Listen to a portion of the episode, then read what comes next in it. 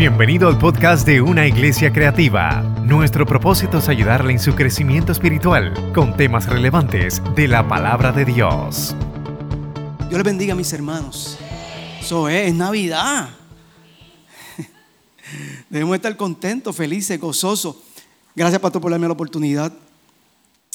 Eh, cuando el pastor me dijo que tenía que, hace dos meses y medio, que tenía que tomar esta parte, el 20 de diciembre,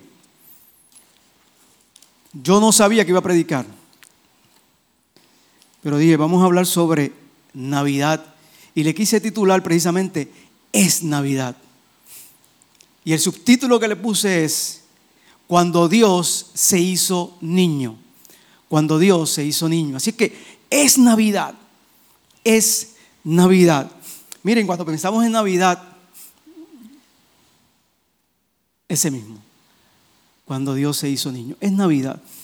Cuando pensamos en Navidad, eh, rápido pensamos en cosas grandes, ¿verdad que sí? Cosas grandes, cosas como, como eh, lo majestuoso de los árboles de Navidad. Pensamos en árboles de Navidad así, de este tamaño y aún más grandes. Cuando pensamos en Navidad, eh, pensamos en, en, arreglos de Navidad también, pensamos en, en grandes o en noches de grandes compras. Pensamos cuando llega Navidad en el viernes negro para poder hacer nuestras compras, ¿verdad que sí? Cosas grandes, cosas diferentes. Cuando cuando ah, pensamos en Navidad o hablamos de Navidad, las familias se preparan para una gran cena. ¿Verdad que sí? ¿Cuántos se han preparado para una gran cena? Eso es normal, eso es, eso es vida, eso es, eso es parte de nuestra, de nuestra vida, de nuestra relación con nuestras familias. Cuando pensamos en Navidad, pensamos cómo se prepara el comercio para esta época. Porque creen que el mejor momento o establecido que el mejor momento para sus grandes ventas es este periodo navideño. Así que cuando pensamos en Navidad pensamos en grandes cosas y grandes oportunidades. Pero la Biblia nos muestra, mi hermano, grande, claramente que la Navidad tiene que ver directamente con lo pequeño. La Navidad tiene que ver directamente con lo pequeño con un pequeño bebé envuelto en pañales, acostado en un humilde pesebre. ¿Verdad que sí que ese es el símbolo de la, Navidad? Cuando llega esta época, rápido acomodan qué? A José, a María y al niño Jesús. Esa es la estampa navideña. En eso nos preparamos. Inclusive cuando hacemos drama lo hacemos basado en esa, en esa misma estructura. Pensamos en eso, en lo pequeño. Ese es el pequeño niño o ese pequeño niño es Dios. Y ahí vamos a abundar sobre eso. Dios convertido en niño ha venido a habitar entre nosotros. Ese pequeño niño acostado en el pesebre, hermano, literalmente representa que el reino de Dios se ha acercado entre nosotros. Y hay una frase de un escritor que no recuerdo ahora quién fue, que dice, ese Dios grande y excelso que se humilla a mirar en los cielos y en la tierra es el niño Jesús que nació en Belén. Gloria al nombre del Señor. Padre, gracias. En esta mañana por la oportunidad que nos brinda de poder estar aquí, Señor. Gracias, Padre bueno, por ese regalo. Gracias porque en algún momento te hiciste niño para venir a nosotros, Padre bueno. Y hoy disfrutamos de tu grandeza. Hoy disfrutamos, Señor, de tu paz. Hoy disfrutamos de tu regalo. Muchas gracias, Dios. Amén. ¿Por qué se hizo niño Jesús? Oh Dios. Jules es un niño de cuatro años y se pregunta, ¿por qué Dios se hizo niño? por qué Dios se hizo niño. Así es que, ¿habrá sido por amor que Jesús se hizo niño? ¿O que nació tan frágil entre los pobres y tan pequeño? Miren esta historia de Jules. Jules y su hermano mayor Todavía estaban emocionados porque acababan de conocer a su hermano pequeño que había nacido en la víspera de Navidad. Desenvuelven con emoción las figuras del Belén para colocarlos sobre la chimenea. Saben que el primero que encuentre al niño Jesús tendrá el privilegio de ponerlo en el nacimiento la noche de Navidad. De repente Jules salta de alegría. Sí, lo he encontrado. Sí, lo he encontrado. ¿Podemos nosotros decir así también? ¿O pudimos nosotros decir en algún momento, sí, lo he encontrado? Encontré al niño Jesús en mi vida, gloria a Dios. Así es que Jules encontró al niño para acomodarlo en el pesebre encima de la chimenea. Su padre, que está mirándolo, trata de compartir con él lo inesperado de este nacimiento. Le dice, mira, con Jesús Dios se ha hecho un pequeño bebé, como tu hermano pequeño, como el hermano que había nacido. Jules mira la figurita, después mira a su padre y dice con aire pensativo, ¿por qué Dios se hizo niño?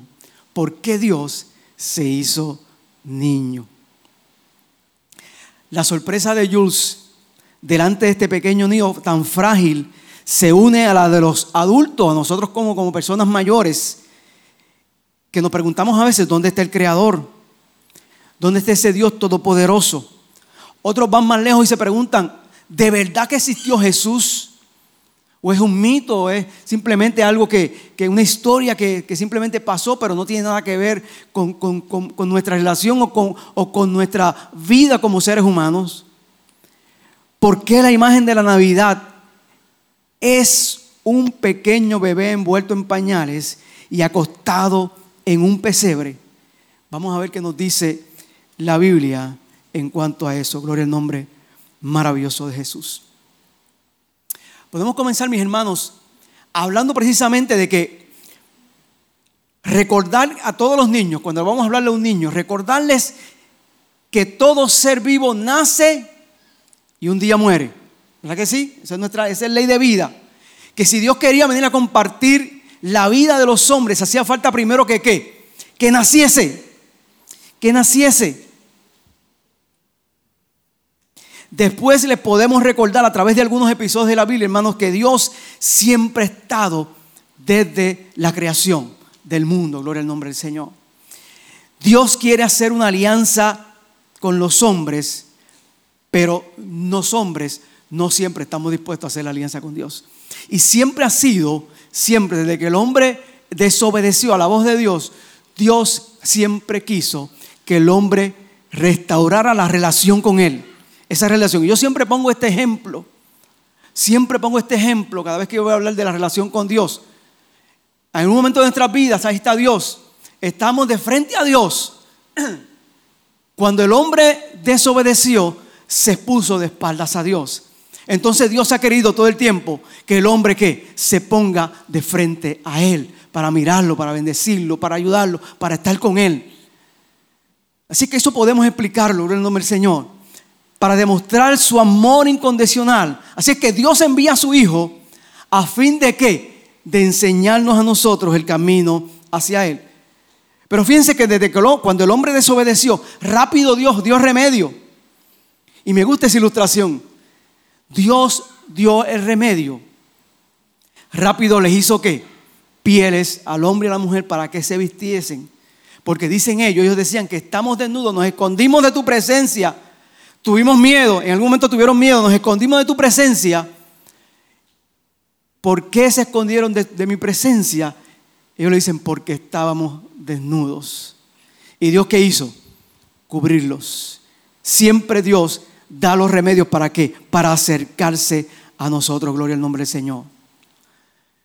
Como todos los bebés del mundo, María su madre lo ha llevado o lo llevó durante nueve meses Luego lo, acostó en un, en un pesebre en Belén. Y como todo ser humano, Jesús moriría. Pero lo más grande, y es la diferencia, que Dios lo resucitaría. ¿Cuánto lo creen? Gloria a Dios. Bendito sea el nombre maravilloso del Señor. Así que cada vez que hablamos de salvación en Navidad, pensamos en qué? En un pesebre al niño con su madre y con su padre, José y María, ahí al lado. Así que vamos a hablar de dos razones, dos razones por qué Jesús o por qué Dios se hizo niño. Gloria al nombre del Señor. ¿Están preparados?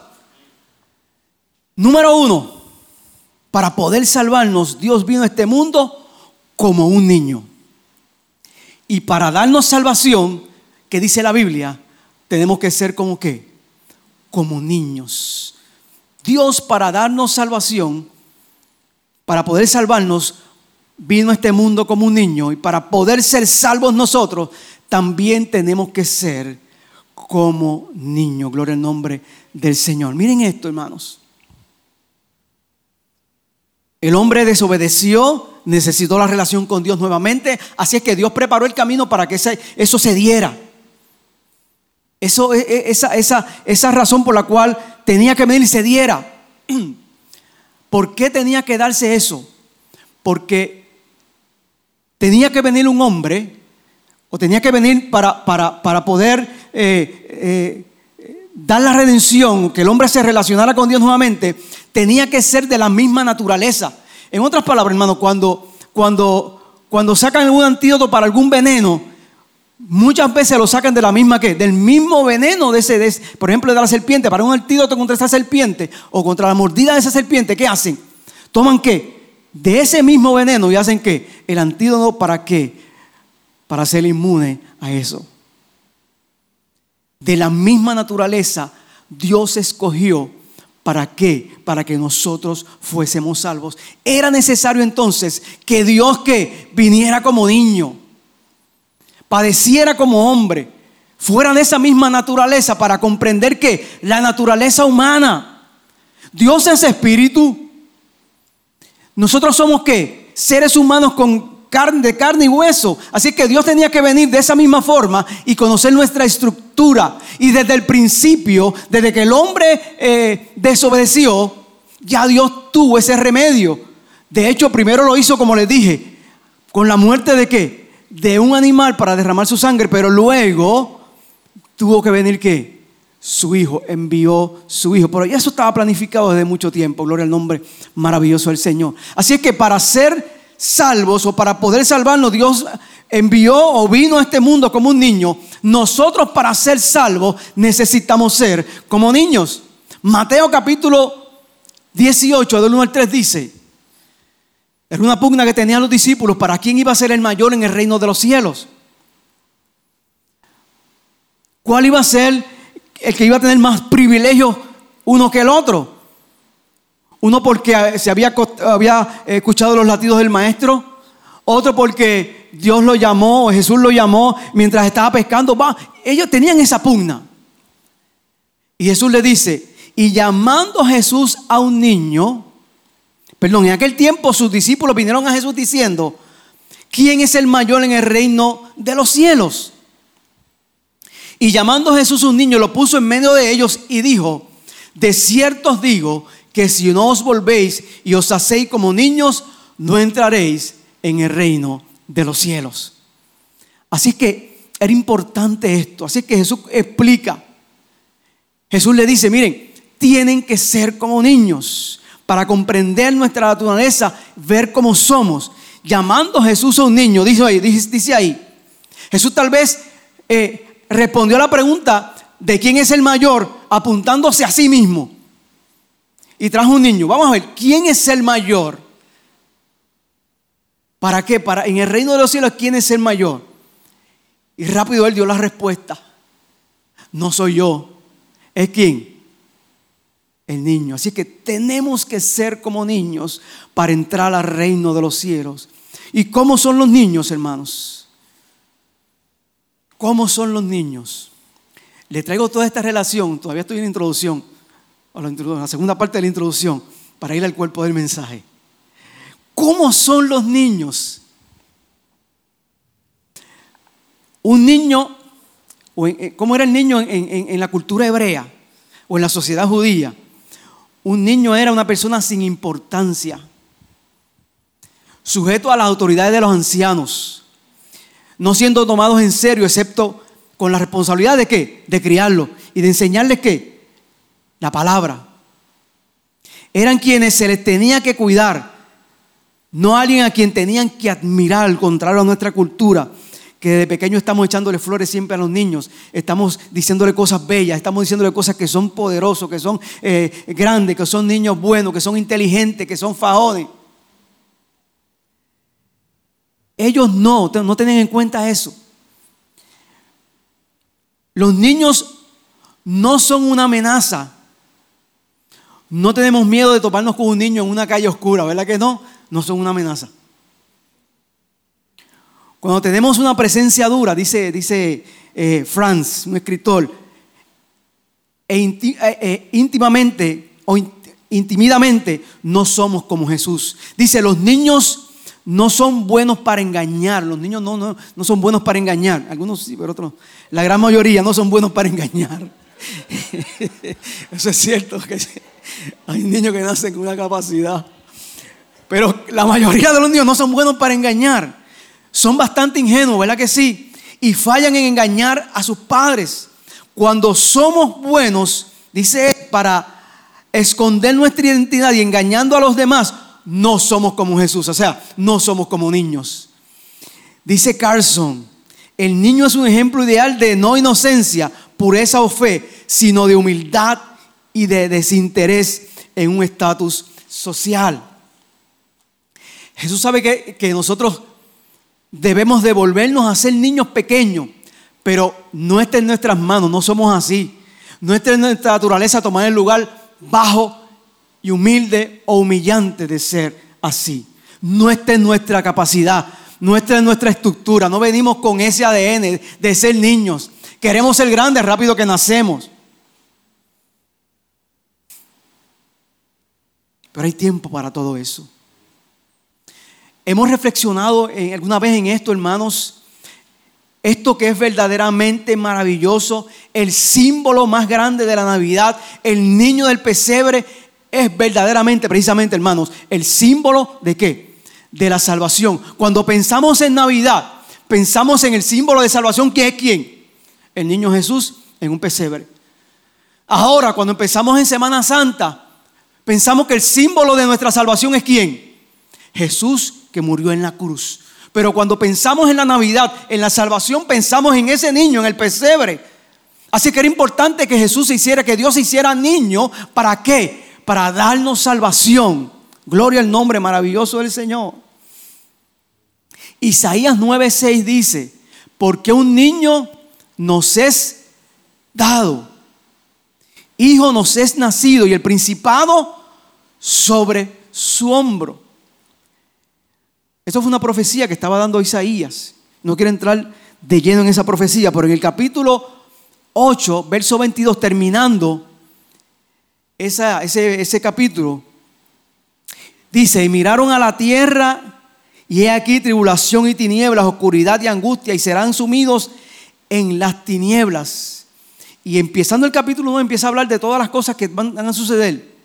Pero en verso 9 dice eso, porque un niño, o sea, la realidad es que no van a, seguir viviendo en tinieblas porque un niño nos es nacido, hijo nos es dado.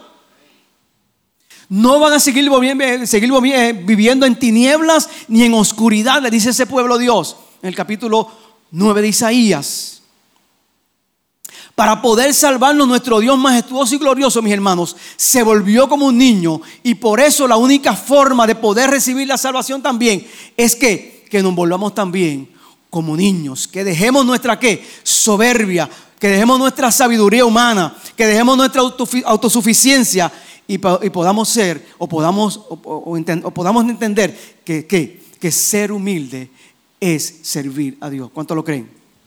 Bendito sea el nombre del Señor.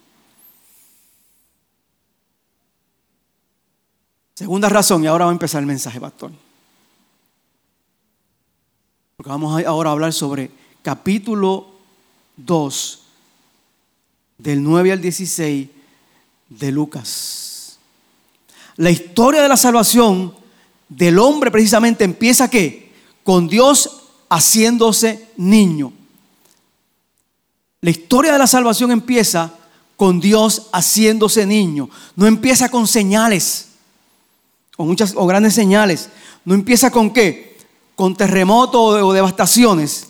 Empieza con un niño que nadie esperaba. El pueblo judío no esperaba un niño como un salvador. El pueblo judío esperaba a quién?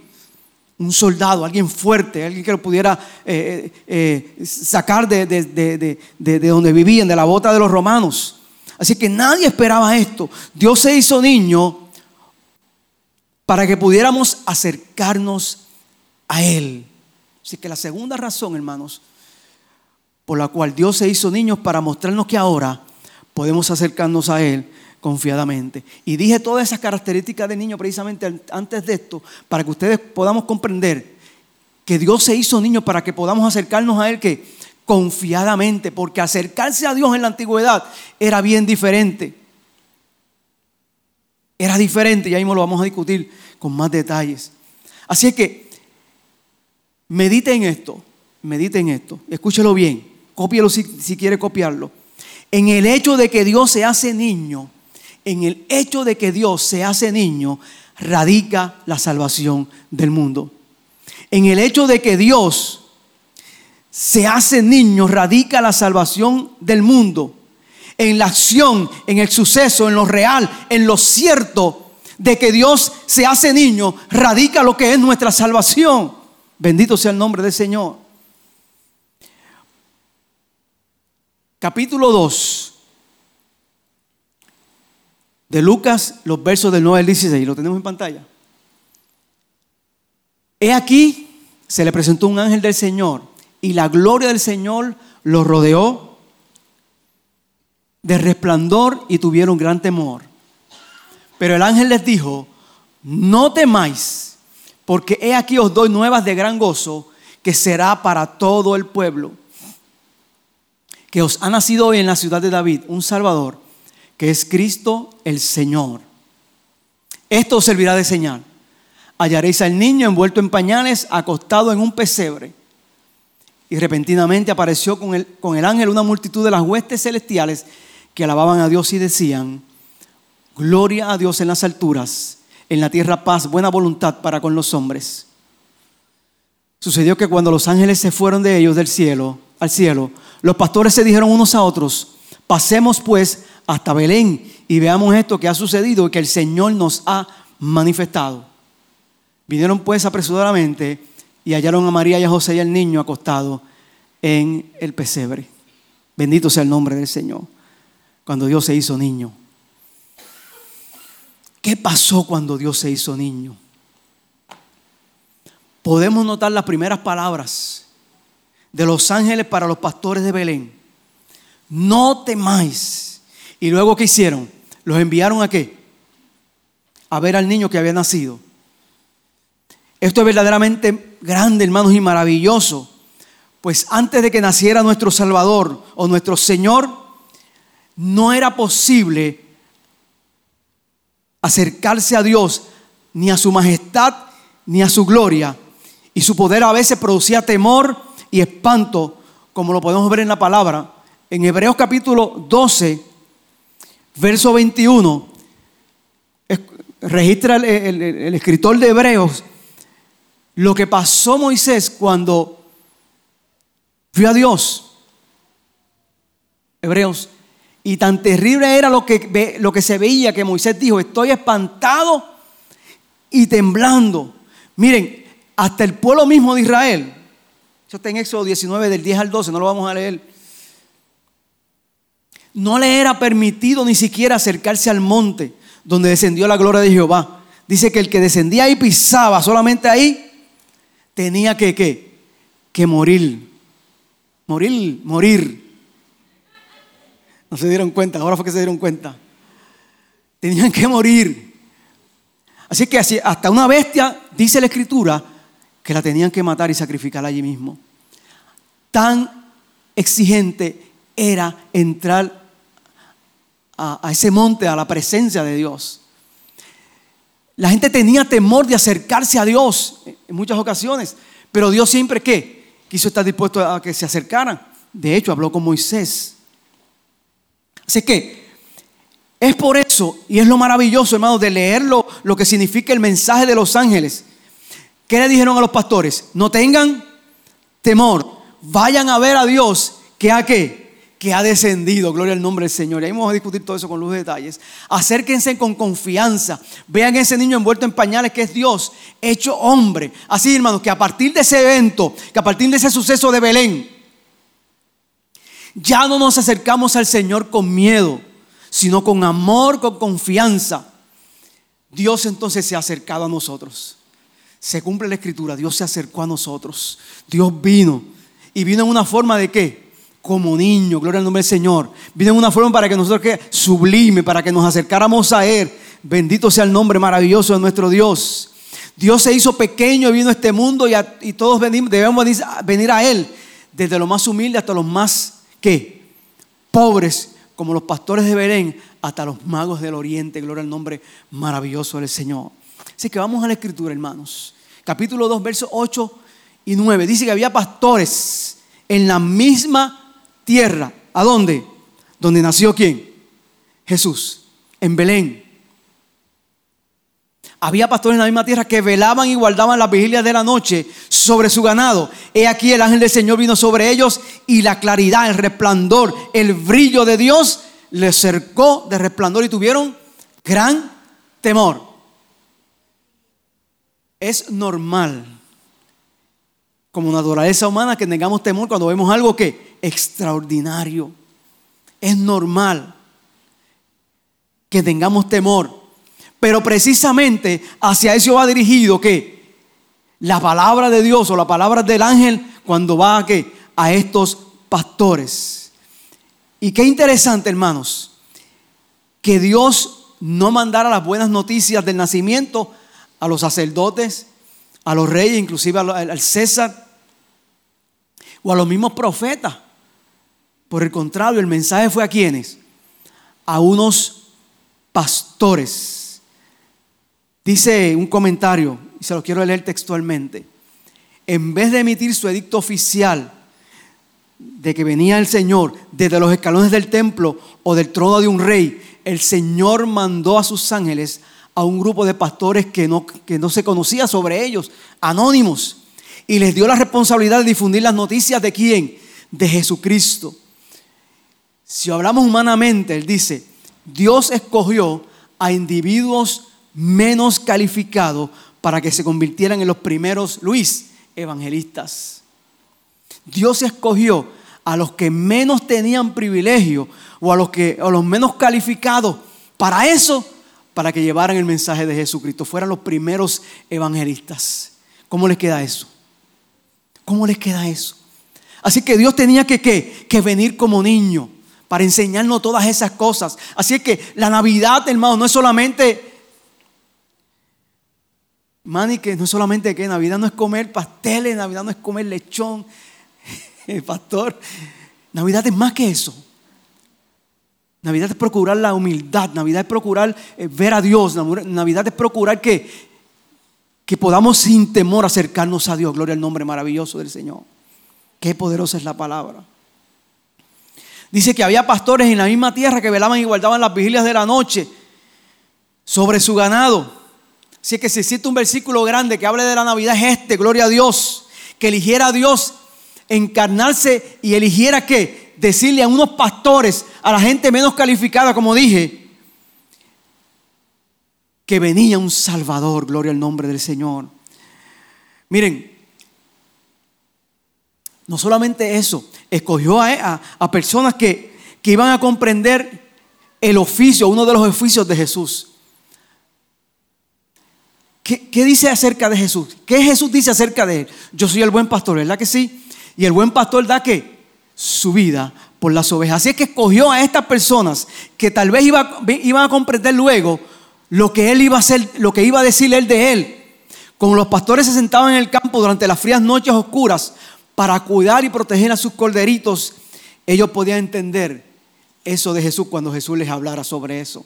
Así que desde el punto de vista humano, hermanos, es maravilloso y hasta increíble que Dios se pudiera identificar con, con los pastores a sí mismo. Y de esa misma forma, gloria al nombre del Señor. ¿Cómo era la vida del pastor? Una vida de mucho trabajo, de peligro y de pobreza. Fíjense a quién Dios se fijó. Los pastores no eran considerados una gran cosa en la sociedad en que vivían, allí la sociedad judía. Y estaban excluidos prácticamente de todo. El ser pastor es un trabajo solitario y hasta a veces sucio porque tenía que estar ¿qué? Con las ovejas, maloriente tal vez, a olor a qué, a oveja, y no atrae a las personas que tienen mejores opciones los pastores también, era difícil para ellos observar eh, eh, sus obligaciones religiosas, porque tenían que cuidar su rebaño. No podían despegarse de su rebaño, tenían que estar ahí. Así es que, ¿quién cuidaría de las ovejas mientras a, iban a la sinagoga? ¿Cómo pueden ser fieles en sus obligaciones rituales esos pastores? Así que Dios eligió gente que estaba tal vez olvidado por la sociedad. Olvidado por la sociedad. En una sociedad en que se nos separa los buenos de los malos,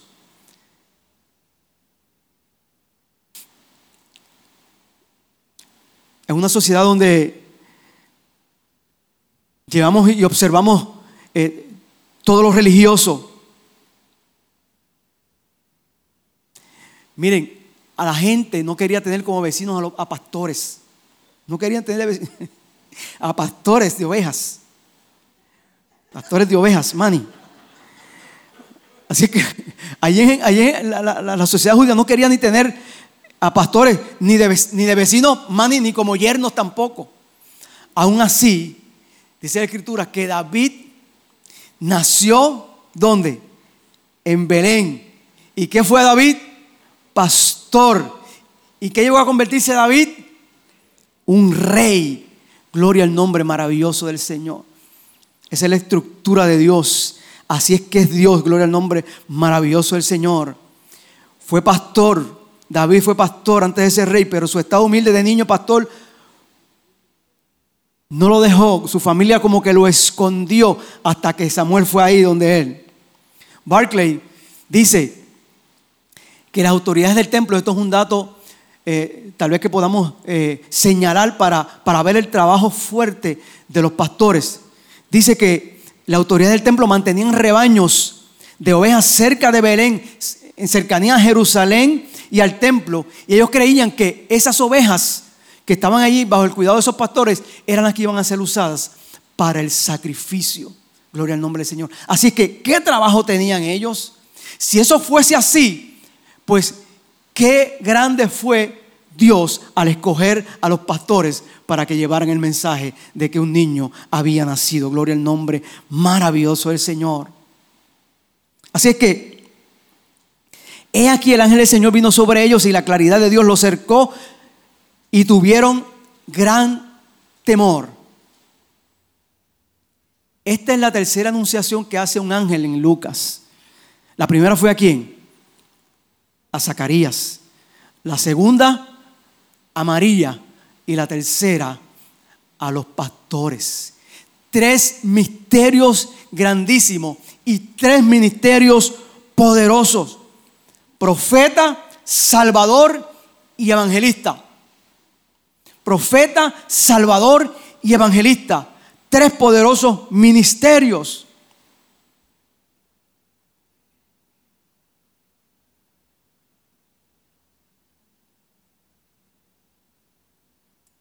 Dice la escritura que tuvieron temor. Tuvieron temor. Tuvieron gran temor. Tú sabes que hoy día a veces se nos proyecta a los ángeles, inclusive como mujeres. Se proyecta a los ángeles como niños. Se proyecta a los ángeles de muchas formas. Gloria al nombre del Señor. De muchas formas. Pero la realidad de todo esto, que cuando hablamos de ángeles, estamos hablando de que Dios mismo nos visita, gloria al nombre del Señor. Dios nos está visitando a través de sus ángeles. Los versos 10 al 14.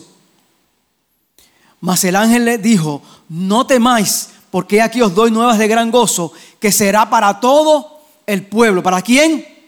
Para todo el pueblo que os ha nacido hoy, del griego semerón, hoy, en la ciudad de David, un Salvador que es Cristo. Cristo, del griego Cristos, que significa ungido. Aparte de eso, hermano, la palabra Cristo o el nombre de Cristo es el nombre divino de Jesús. Así que Jesús Cristo, Jesús es el nombre humano, Cristo es el nombre divino. Jesús es Salvador. Cristo es que el ungido, gloria al nombre del Señor. Y esto será por señal. Hallaréis al niño envuelto en pañales, echado en un pesebre, y repentinamente con el ángel, una multitud de los ejércitos celestiales, perdón, que alababan a Dios y decían, gloria a Dios en las alturas, en la tierra paz, buena voluntad para los hombres. No temáis. Luego del no temáis va la respuesta del el ángel. Luego del no temáis de Zacarías va la respuesta del ángel. No tengas miedo. A María, cuando se asustó, no tengas miedo. A los ángeles, cuando temieron también, ¿qué les dijo el ángel? No tengan miedo. En otras palabras, acércate. Le dijo a Zacarías, a María, acércate que quiero hablar contigo. Voy a darte especificados especiales. El otro ministerio y el tercer ministerio evangelista. A los ángeles, a los, pastores, no tengan miedo acérquense. Ustedes que han sido qué? Separados prácticamente de la sociedad. Ustedes que, que, han sido marginados, ustedes que todo el tiempo tienen que estar con las ovejas, que no tienen tiempo de ir a la sinagoga, a ustedes les digo, acérquense, acérquense, gloria al nombre del Señor. Vengan confiadamente, no es van a ver ahora a Dios, van a ver a Dios. Ha descendido Dios, así es que acérquense. Van a ver ahora el Emanuel, al Dios con nosotros, así es que acérquense, les dijo ese ángel. No tengan miedo, gloria al nombre maravilloso del Señor. He aquí, ¿cuál fue lo que el ángel les dijo? He aquí os doy, número uno, nuevas de gran gozo. Así que lo que viene es que, poderoso, grande, se van a gozar, van a, van a sentirse felices. Número dos, que será para quién? Para todo el pueblo, no va a ser para un solo sector, va a ser para todo el pueblo, para todo el mundo el Evangelio que os ha nacido hoy. El escritor de Lucas, recuerden que Lucas recibió, Lucas no fue, no fue eh, directamente la persona que, que vio, no fue un testigo ocular de los hechos, como lo fue Mateo, que también registra algo del nacimiento de Jesús. Ni Mateo tampoco vio ese acontecimiento, Mateo se lo dijeron también porque no estaba. Pero a Lucas fue, eh, no fue, no vio los sucesos, ¿Se los, dijo quién? María. ¿Quién es María? Un testigo ocular. No, solamente un testigo ocular, la persona que, que vio todo eso y pasó toda esta, esta experiencia. Así es que nos ha nacido hoy un Salvador. Este niño nacido en Belén, luego de eso se convertiría ¿qué? en el buen pastor que da su vida por las ovejas, gloria al nombre del Señor. Un salvador. Así que cuando, cuando el Señor, cuando los ángeles le dicen a estos, estos pastores, os ha nacido un salvador, ¿qué le quiere decir? ¿Qué le sugiere? Que necesitaban quién? Que necesitaban qué? Salvación.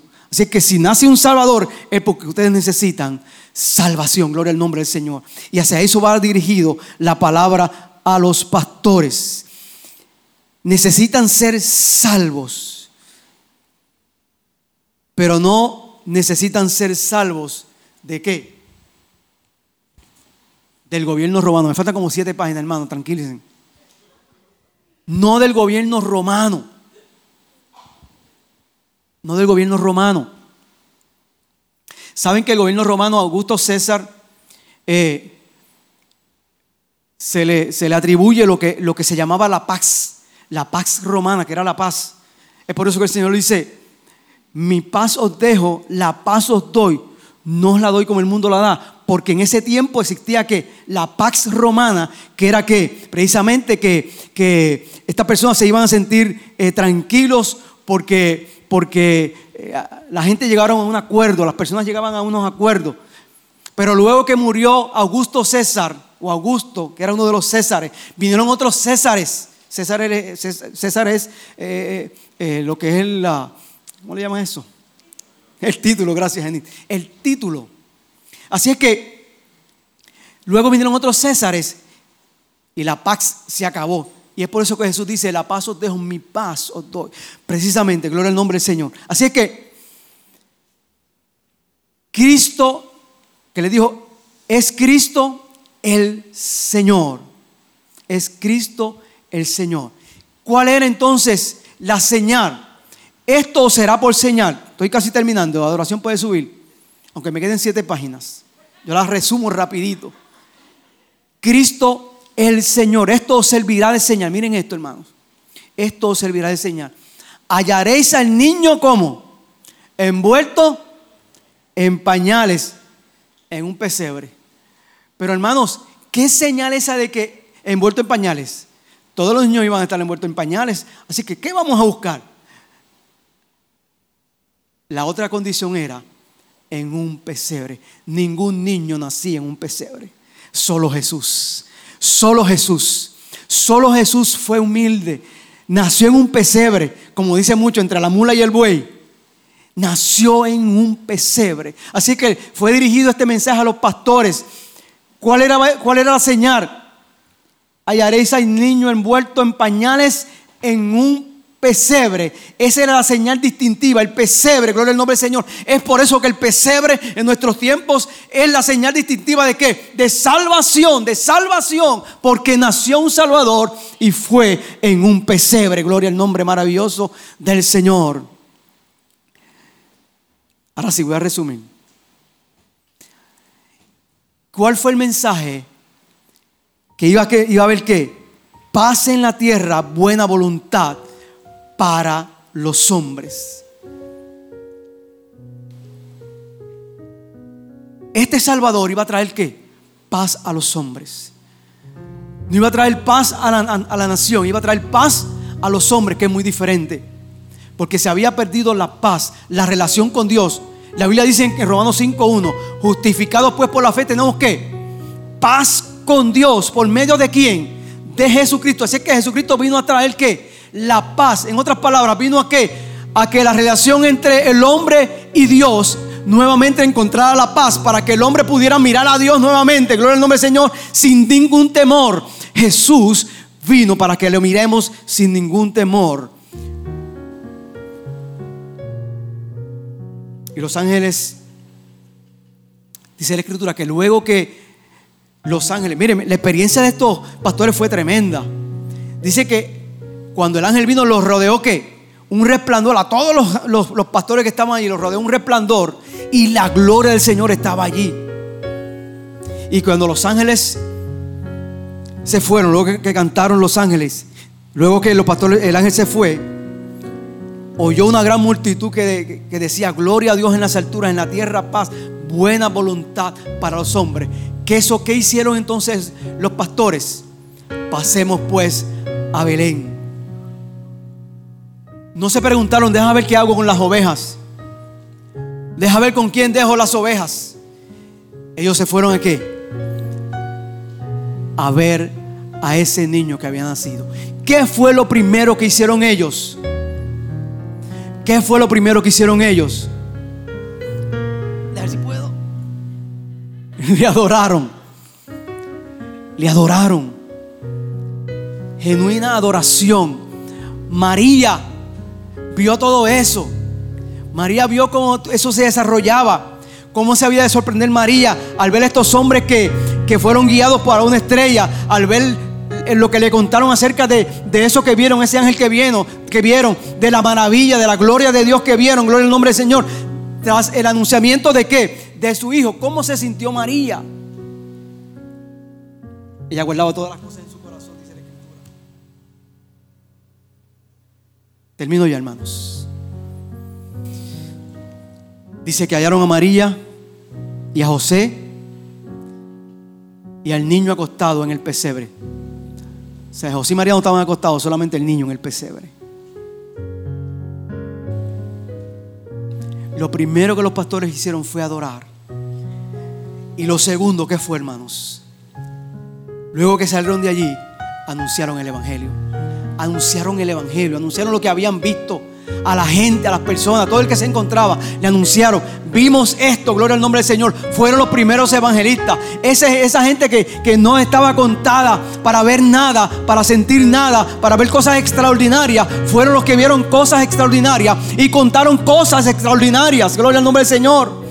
Nosotros como pueblo de Dios estamos llamados a qué? A decir cosas extraordinarias que hizo Dios, que Dios se hizo niño para venir a nosotros. Con sus corazones rebosantes de emoción ellos lo hicieron.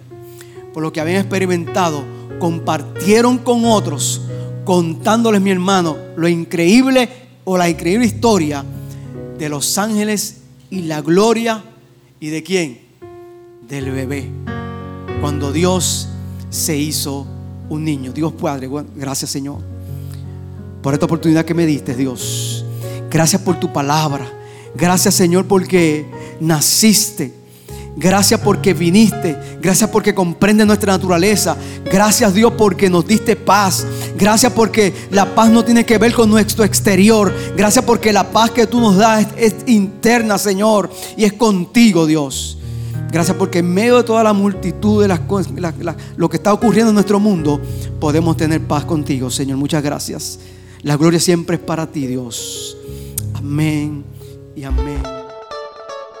Gracias por escuchar nuestro podcast. Para conectarse con nosotros, siga nuestra página web, unaiglesiacreativa.com o en Facebook, Una Iglesia Creativa, donde hay un lugar para cada miembro de su familia.